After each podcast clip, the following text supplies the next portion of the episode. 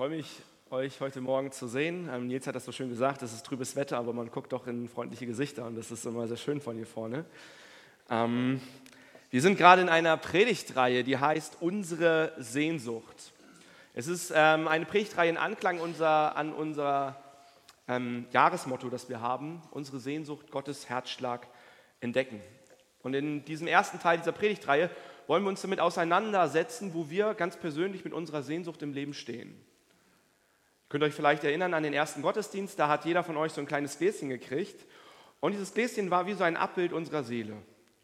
Und die Frage war, mit was füllst du deine Seele, mit was füllst du dein Leben?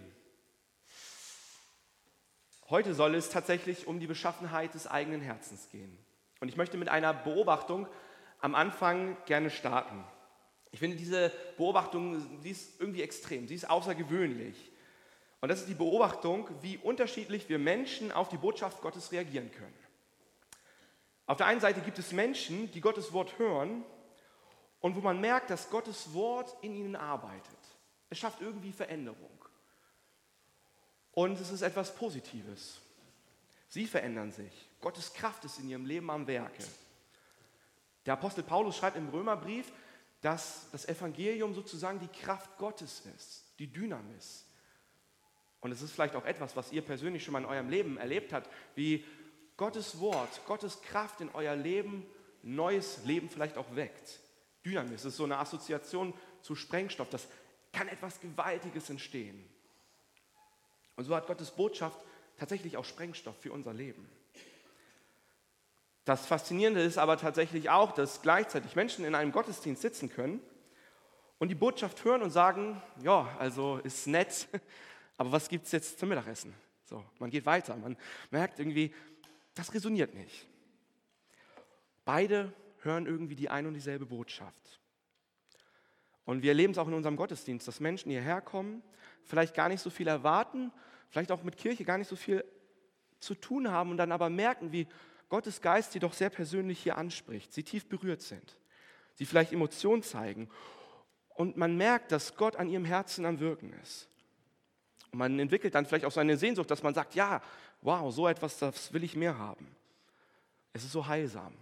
Und gleichzeitig ist auch die andere Seite da, dass es einfach verpuffen kann. Dass es nicht irgendwie in die Handlung übergeht. Man über Gottes Wirken oder Gottes Wort ja auch nicht verfügen kann. Man kann ja nichts von sich aus produzieren oder irgendetwas tun, wo man sagt, hey, das ist vielleicht auch gar nicht meins, dahinter stehe ich gar nicht. Aber die Frage dahinter ist ja, warum hat Gottes Wort so unterschiedliche Wirkungen? Und das Gleichnis heute gibt uns so eine Antwort, vielleicht eine Teilantwort darauf. Und eine andere Frage, die hier auch mitschwingt, ist, was kann ich denn tun, dass sich diese Kraft Gottes, diese Dynamis auch vielleicht ganz neu in meinem Leben entfaltet, nach der ich mich vielleicht sehne? Jetzt ist dieses Gleichnis ja relativ schnell erklärt. Wir haben es gerade gehört. Da ist dieser Bauer, der geht aufs Feld, er ist ein Seemann, ja, ein Bauer, er nimmt die Saat und er streut sie aus. Und diese Saat fällt auf vier verschiedene, vier verschiedene Böden, vier verschiedene Äcker. Und diese Äcker und diese Böden sind im Prinzip Bilder, wie man sie auf unsere Herzen anwenden kann. Herzenszustände. Vielleicht wie so ein Spiegel auch für unser Herz heute Morgen. Es gibt vier verschiedene Reaktionen, wie wir auf Gottes Botschaft reagieren können. Eins ist aber immer dasselbe. Gottes Botschaft ist immer das Gleiche. Warum bringt Gottes Botschaft unterschiedliche Reaktionen hervor? Die Antwort ist, weil die Herzen unterschiedlich sind. Und ich möchte mir heute Morgen mit euch diese Herzen einmal anschauen, diese Böden, diese Beschaffenheit. Der erste Boden, wenn man so will, ah, muss man erstmal anmachen, genau. Der erste Boden ist der festgetretene Weg. Die Saat fällt auf diesen Weg und schnell kommen die Vögel, picken diese Saat weg und die Jünger fragen dann Jesus, was hat das zu bedeuten? Und Jesus antwortet ihnen in den Versen 18 und 19, da sagt er, ich will euch nun das Gleichnis vom Bauern erklären, der die Saat ausstreut. Wenn jemand die Botschaft vom Himmelreich hört und nicht versteht, ist es wie mit der Saat, die auf den Weg fällt. Der Böse kommt und raubt, was ins Herz dieses Menschen gesät worden ist. Hier wird uns zunächst einmal berichtet von einem Weg. Der Weg, der ist ja irgendwie komprimiert, also Menschen müssen da drüber gegangen sein und Diese Saatkörner können nicht in den Boden fallen. Und jetzt kommen Vögel und sie picken diese Saat weg. Der Boden ist hart. Jesus sagt hier, sie verstehen nicht. Dieses Herz versteht nicht.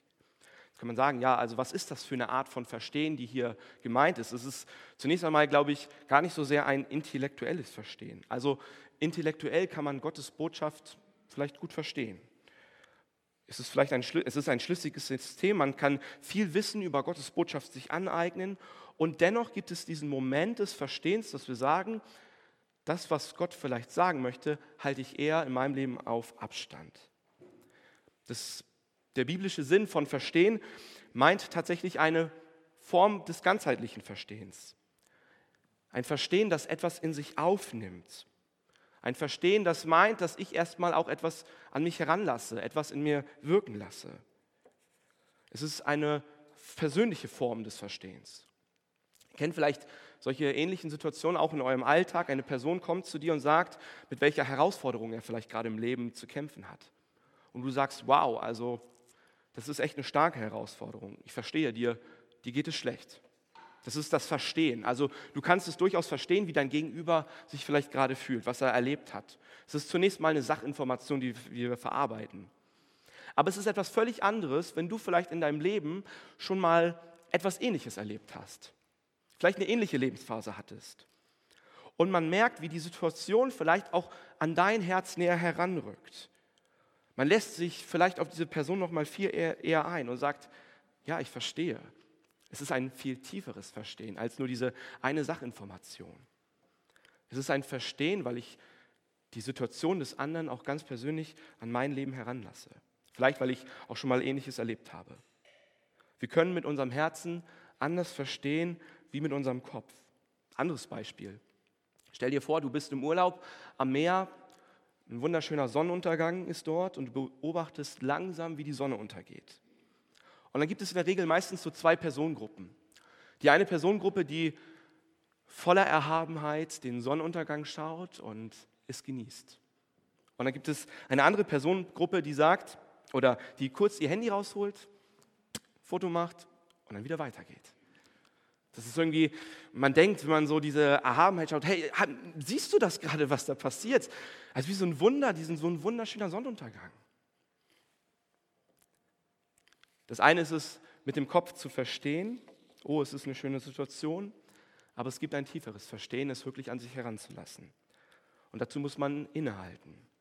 Wir können mit unserem Herzen anders verstehen als mit unserem Kopf. Und wir sind herausgefordert, vielleicht genau diese Momente zu suchen, innezuhalten, es an sich heranzulassen. Jesus sagt zum Beispiel, oder man kann es auch auf den Gottesdienst übertragen, wenn wir im Gottesdienst sitzen oder vielleicht auch die Bibel lesen, dann kann man bei der Predigt vielleicht so kurz hochgucken und sagen, ah ja, es geht um Liebe. Dann senkt man wieder den Kopf, habe ich verstanden, habe ich schon mal gehört. Aber es ist das, was Jesus meint, wenn er über Verstehen redet. Wir sagen vielleicht auch, wenn wir im Gottesdienst sitzen, hey, mein Mann hätte mal die Predigt hören sollen. Oder meine Frau hätte vielleicht mal die Predigt hören sollen. Wir hören die Predigt immer für jemand anderes mit, aber selber halten wir diese Botschaft vielleicht ein bisschen auf Abstand. Es kann sein, dass du vielleicht auch hier im Gottesdienst sitzt und sagst, hey, ich will mich vielleicht auch gar nicht darauf einlassen, was Jesus mir vielleicht zu sagen hat. Behalte das mal für euch, dann ist es okay, Jesus respektiert das. Etwas anderes ist es aber, wenn du vielleicht sagst, hey, ich wünsche mir, dass Gottes Wort lebendig in mein Leben hineinkommt. Ob dein Herz jetzt vielleicht hart ist oder nicht, hat auch damit zu tun, wie gut du dich selber kennst oder nicht. Ich kenne das so, dass mein Herz ganz oft hart wird, wenn mich Gottes Botschaft beispielsweise gar nicht mehr so erreicht. Mein Kopf wird immer voller und voller. Ich weiß immer mehr, aber ich merke, hey, das, das macht's nicht. Das, es macht nichts mehr mit mir persönlich. Die Gleichung mehr Information gleich mehr Glaube, die geht nicht in meinem Leben auf. Und wenn ich einen schlechten Zugang zu meinem eigenen Herzen habe, merke ich auch, dass es eine geistlich trockene Phase in meinem Leben ist. Es ist wie eine Dürrezeit. Und dann ist die Frage da, was kann ich tun? Wie wird jetzt unser Herz hart? Der Text gibt jetzt nicht viel Aufschluss darauf und dennoch kann man vielleicht so eine Sache hier ableiten. So ein Gehweg ist meistens ja davon betroffen, dass viele Menschen drüber gehen. Er ist komprimiert, Menschen ziehen drüber. Manchmal kann vielleicht auch das Herz oder der Boden entstehen in unserem Leben durch schlechte Erfahrungen, die wir machen. Dinge, die uns wirklich hart gemacht haben. Und es ist wie so eine Schutzfunktion, dass wir sagen, hey, bleib du mal lieber mit den Dingen von mir fern. Ich will das nicht an mein eigenes Herz heranlassen. Es ist wie so eine Art Schutzfunktion. Aber wir merken, das eigene Herz ist hart. Wir lassen es nicht an uns heran. Der erste Boden ist zu hart, als dass die Saat ins Herz kommen kann. Oder beispielsweise, wenn auf diesem Boden viel Betrieb ist, viele Lasten gezogen werden, dann wird dieser Boden ja dichter, dann verhärtet er sich. Dann kann nichts mehr reinkommen. Vielleicht, wenn du viel unter Druck stehst oder unter Anspannung, egal ob dieser Druck vielleicht von dir selber kommt oder außen an dich herangetragen wird, vielleicht von der Arbeit oder auch Familie. Wenn dein Herz zu lange unter Druck steht, wird es irgendetwas auch mit deinem Leben machen. Es ist vielleicht wie so eine Kruste, die sich auf dein Herz legt. Ihr kennt vielleicht solche Sätze, die man manchmal sagt im Leben, dass man sagt, ich, ich darf jetzt nicht krank werden. Ich habe so viel zu tun. Und die Wahrheit ist, das funktioniert. Also nach der Prüfung, nach dem Projekt, nach dieser einen Aufgabe ist es komischerweise immer so, dass es einen dann wirklich dahin rafft. Eine Erkältung. Es hat Auswirkungen, Druck. Es funktioniert auch mit unserem Herzen. Wir sagen vielleicht, okay, ich muss jetzt produktiv sein. Ich muss dieses eine Projekt fertig kriegen. Und wir machen die Produktivität und unsere eigene Leistungsfähigkeit vielleicht so als Hauptpunkt unseres Lebens. Und wir merken gar nicht, was es eigentlich mit unserem Herzen auch macht, dass wir den Zugang vielleicht auch zu unserem Inneren, zu unserem eigenen Herzen dabei verlieren. Vielleicht sind wir auch fest und hart, weil wir sagen, boah, wenn ich das wirklich an mich heranlasse, dann müsste sich echt etwas ändern in meinem Leben. Und das könnte mich herausfordern, das will ich nicht. Ich hoffe, wenn du Gottes Botschaft zum ersten Mal oder vielleicht auch immer wieder hörst, dass du den Mut hast, dich dem auch auszusetzen, es an dich ranzulassen. Es nicht zu schnell beiseite zu legen und zu sagen, hey, ich habe das vielleicht schon mal gehört oder ja, Schublade auf und dann Schublade zu. Jetzt könnte man vielleicht sagen, hm, kräftiger streuen, so, dass der Gehweg aufnimmt, noch mehr beten, vielleicht noch mehr in den Gottesdienst gehen. Aber es erreicht dich nicht. Ich glaube, die beste Prophylaxe, ein weiches Herz zu haben, ist beispielsweise die Ruhe bei Gott zu suchen. Es gibt diesen siebten Tag, an dem Gott in seiner Schöpfung selbst ruhte. Und auch wir sind angehalten, diese Ruhe ganz persönlich bei Gott zu suchen. Ein Tag, kein Druck. Ein Tag, sich ganz auf Gottes Versorgung verlassen. Ein Tag, wo ich mich wirklich zurückziehe, um mein Leben oder mein Herz neue Kraft von Gott schöpfen kann. Es ist die beste Prophylaxe, dass das Herz weich werden kann. Vielleicht sagst du aber auch, ich sitze heute Morgen hier und das hilft mir nicht. Das erreicht mich nicht. Dann braucht es vielleicht manchmal so einen innerlichen Bruch, vielleicht einen innerlichen Zerbruch an der Oberfläche der Beschaffenheit, zu der Gott dich auch einlädt. Es ist wie ein Aufbruch deines Bodens. Die Demut und die Einsicht vielleicht auch zu sagen, Herr, ich brauche das, dass du mein Herz erreichst, dass du die Kruste meines Herzens neu aufbrichst. Und diese Absicht dann auch mal ehrlich vor Gott in einem Gebet auszusprechen. Und es ist vielleicht wie so ein kleiner Riss, der im Boden entsteht. Aber wir wissen ganz genau, so ein Samenkorn braucht nicht viel. Vielleicht nur diesen kleinen einen Riss, damit neues Leben entsteht, damit es auch dein Herz erreichen kann. Ich will dich ermutigen, bleib nicht bei deinem hartherzigen Boden stehen oder bei deinem harten Herz, sondern formuliere es vielleicht in ein Gebet. Herr, ich brauche das, du mein Herz erreichst. Vielleicht sagst du aber auch, ich muss da noch mal tiefer graben. Das ist vielleicht unsere Kleingruppen, die wir haben, eine gute Möglichkeit, um da auch ehrlich in den Austausch zu gehen, um sich über das eigene Herz auszutauschen. Sucht Menschen dabei, die euch helfen, die Beschaffenheit eures Herzens nachzugehen. Der zweite Boden ist der felsige Boden.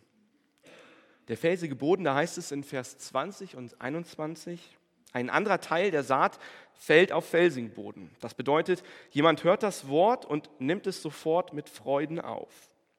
Aber er ist ein unbeständiger Mensch, eine Pflanze ohne Wurzeln. Sobald er wegen des Wortes in Bedrängnis gerät oder sogar verfolgt wird, wendet er sich wieder davon ab. Das, was wir hier sehen, der zweite Boden, ist im Verborgenen eigentlich hart. Und die Wurzeln dringen nicht wirklich tief durch. Das Herz ist weich und dieser Mensch versteht wirklich die Botschaft Gottes. Er nimmt sie auf und der Glaube wächst und die Wurzeln fangen an, sich auszubreiten, bis es auf Felsen stößt, auf einen festen Grund. Äußerlich betrachtet kann man vielleicht sagen, man geht vielleicht in eine Kleingruppe, in einen Gottesdienst, man betet, man sieht diesen Glauben vor sich, aber etwas, was man eben nicht von außen bei einem Menschen sehen kann, ist dieser felsige Boden, dieses felsige Herz.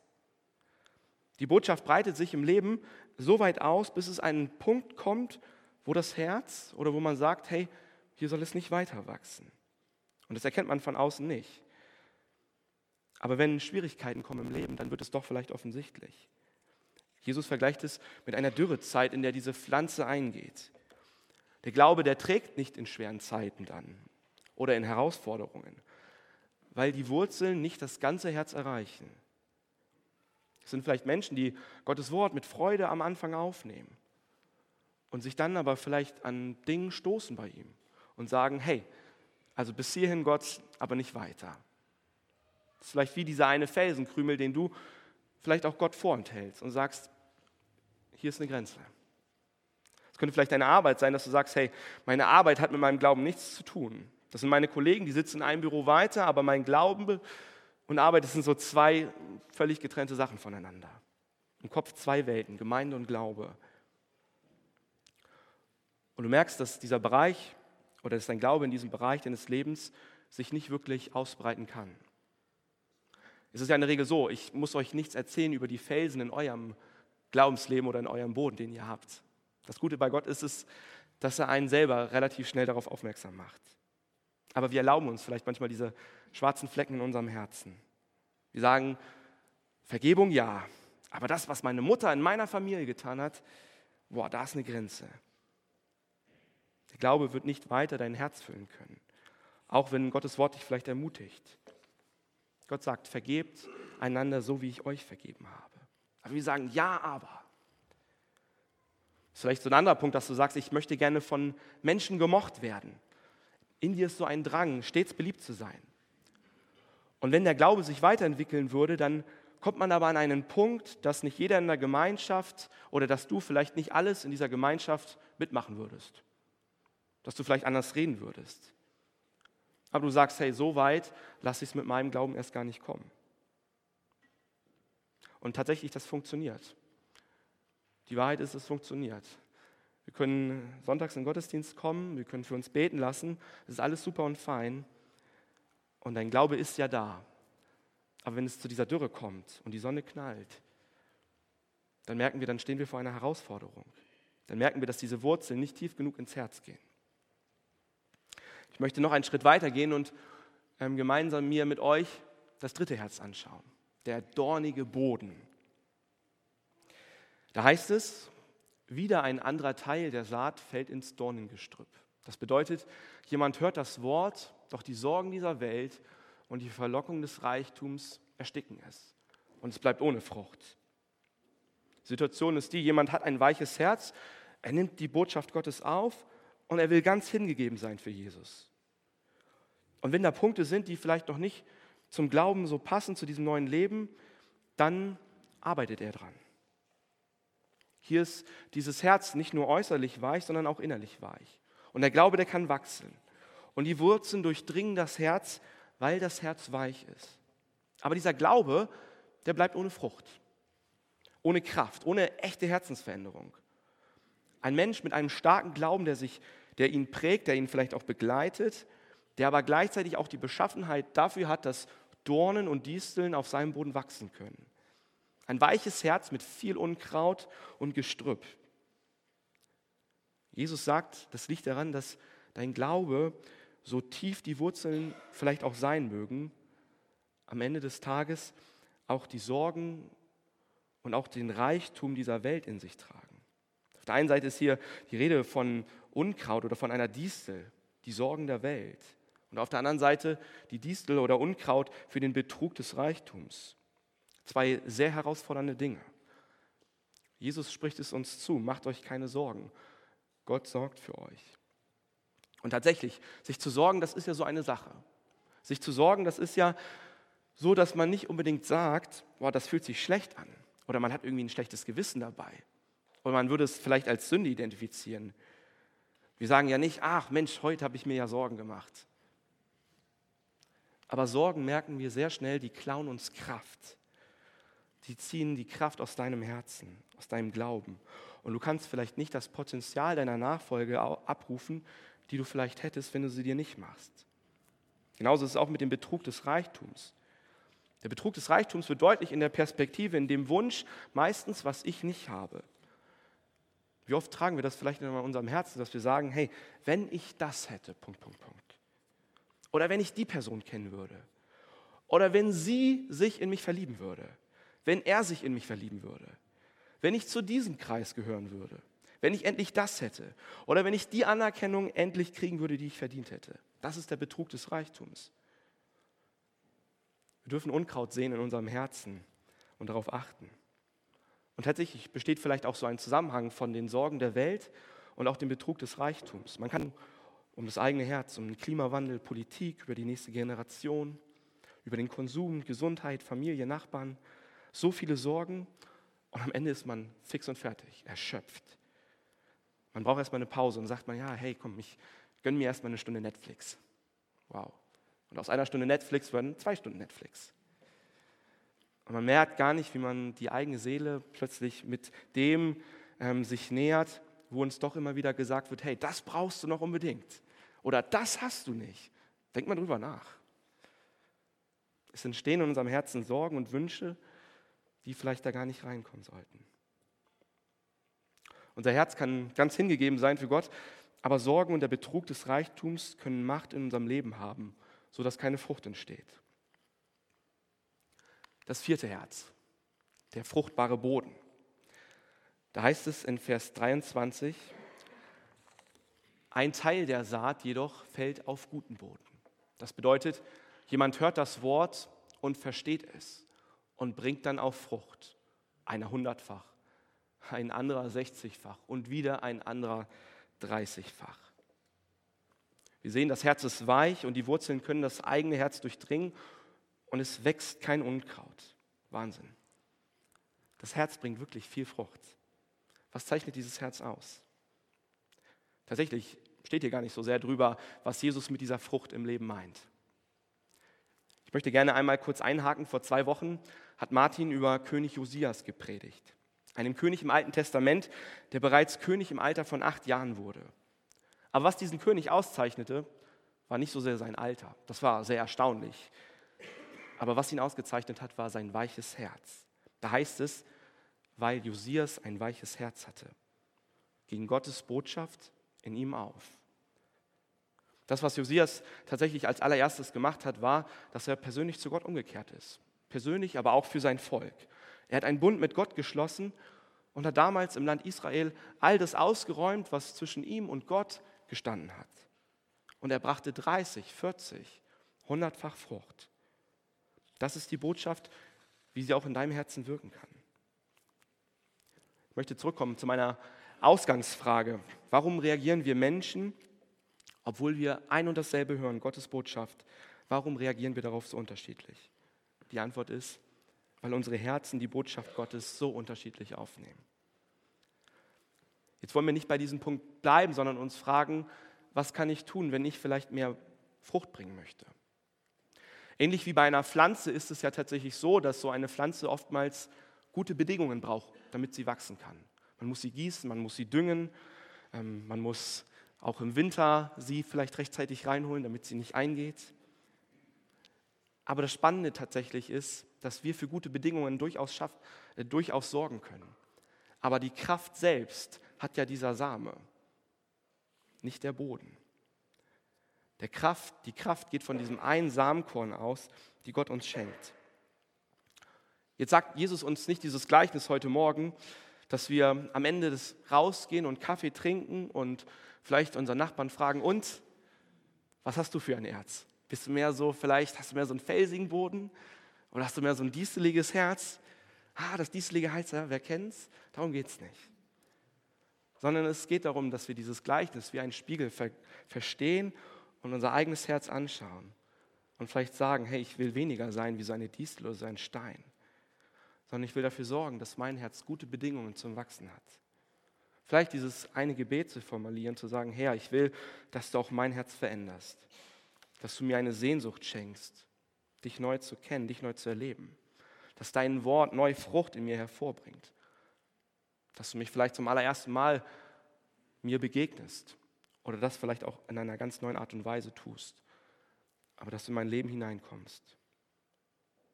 Und alles, was wir dafür tun können, ist wie Josias, dieses weiche Herz zu haben, das Gott hingegeben ist. Und dass wir uns nicht die Kraft rauben lassen von dem Trug der Welt oder auch den Sorgen dieser Welt. Tatsächlich dürfen auch wir als Gemeinde nicht stehen bleiben und uns nicht zufrieden geben, dass wir vielleicht sagen, hey, guck mal, wow, wir feiern vielleicht tolle Gottesdienste. Wir haben tolle Kinder- und Jugendarbeit. Wir haben ein tolles Kleingruppenkonzept. Wir haben ein tolles Gebäude. Am Ende des Tages ist das nicht der Erfolg, der bei Gott ganz oben steht. Keine Sekunde. Es ist völlig egal, welches Programm wir auch haben. Am Ende des Tages ist unsere Berufung als Gemeinde dafür da zu sein, dass wir ein Ort sind, wo Menschen ein Herz bekommen, das viel Frucht bringt. Dass wir ein Ort sind zu sagen, hey, wir geben uns nicht zufrieden mit einem Status quo, sondern wir schauen ehrlich unser Herz an. Wir wollen nicht bei einem Ist-Zustand stehen bleiben. Gott spricht dir in diesem Text, in seinem Wort zu und sagt, verliert das nicht aus dem Blick. Ich habe euch dazu berufen, dass ihr viel Frucht bringt. Denn durch viel Frucht wird mein Vater verherrlicht. Ich möchte mit einem Bibelvers enden, in Sprüche 4, Vers 23. Da heißt es, mehr als alles andere, mehr als alles, was man sonst bewahrt, behüte dein Herz denn in ihm entspringt die Quelle des Lebens. Und ich wünsche euch das ganz persönlich, dass ihr dieses Wort, dieses Gleichnis, Gottes Wort, in eurem Herzen aufnehmt und in eurem Herzen bewahrt. Ich möchte noch mit uns beten.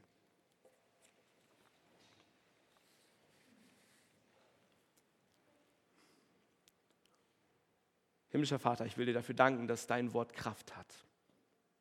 Dass dein Wort wie eine Dynamis ist, die Sprengstoff für das Leben sein kann. Und Vater im Himmel, du siehst aber auch ganz persönlich die Beschaffenheit unseres Herzens, die vielleicht manchmal auch so wechselhaft sein kann. Du siehst das Gestrüpp, du siehst die Sorgen der Welt, die auch manchmal in unserem Herzen ist. Du siehst auch den Reichtum, der auch an unsere Herzenstür klopft.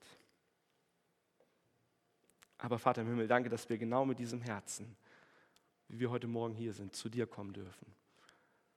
Und dass du ein Gott bist, der uns gnädig annimmt. Aber es dir darum geht, diese Sehnsucht ganz neu vor dir zu formulieren, ganz neu auszudrücken. Danke, dass du heute Morgen hier bist. Amen.